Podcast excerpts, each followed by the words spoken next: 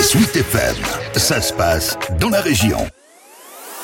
Un appel à témoins a été lancé pour tenter d'identifier la victime d'un homicide. Une cycliste âgée entre 40 et 60 ans aurait été percutée par une voiture, une Audi A4 de couleur noire, avant d'être achevée par l'automobiliste.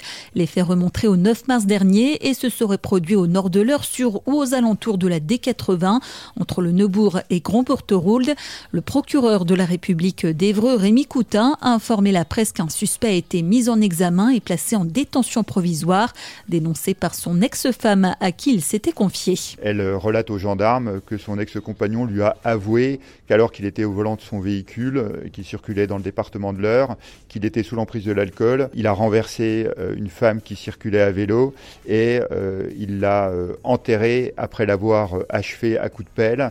Et ensuite, les éléments recueillis dans le cadre de l'enquête nous permettent de considérer que ces faits sont vraisemblablement arrivés et donc débouchent sur cette information judiciaire et sur cette mise en examen. Dans le cadre de l'enquête, nous avons identifié quatre témoins très importants et il a été établi que ces quatre témoins ne se connaissent pas tous.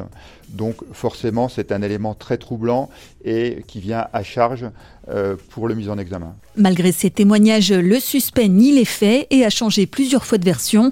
Les enquêteurs sont par ailleurs en possession de photos de son Audi avec un impact et des traces de sang. Le véhicule qui a été retrouvé calciné en avril dernier avant d'être signalé comme volé un mois plus tard par le mis en cause.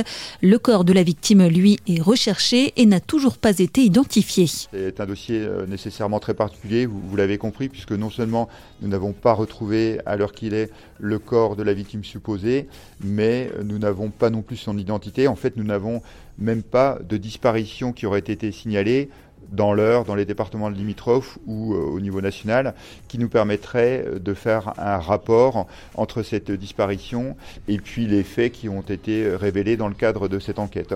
Donc, pour que l'information judiciaire puisse évoluer, il faut qu'on recueille des éléments qui nous permettent d'en savoir plus sur l'identité de cette victime et qui nous permettent ensuite de pouvoir espérer retrouver son corps là où elle a été enterrée par le mise en cause. Toute personne détenant des infos sur le déroulement des faits ou sur la victime peut contacter la section de recherche de Rouen.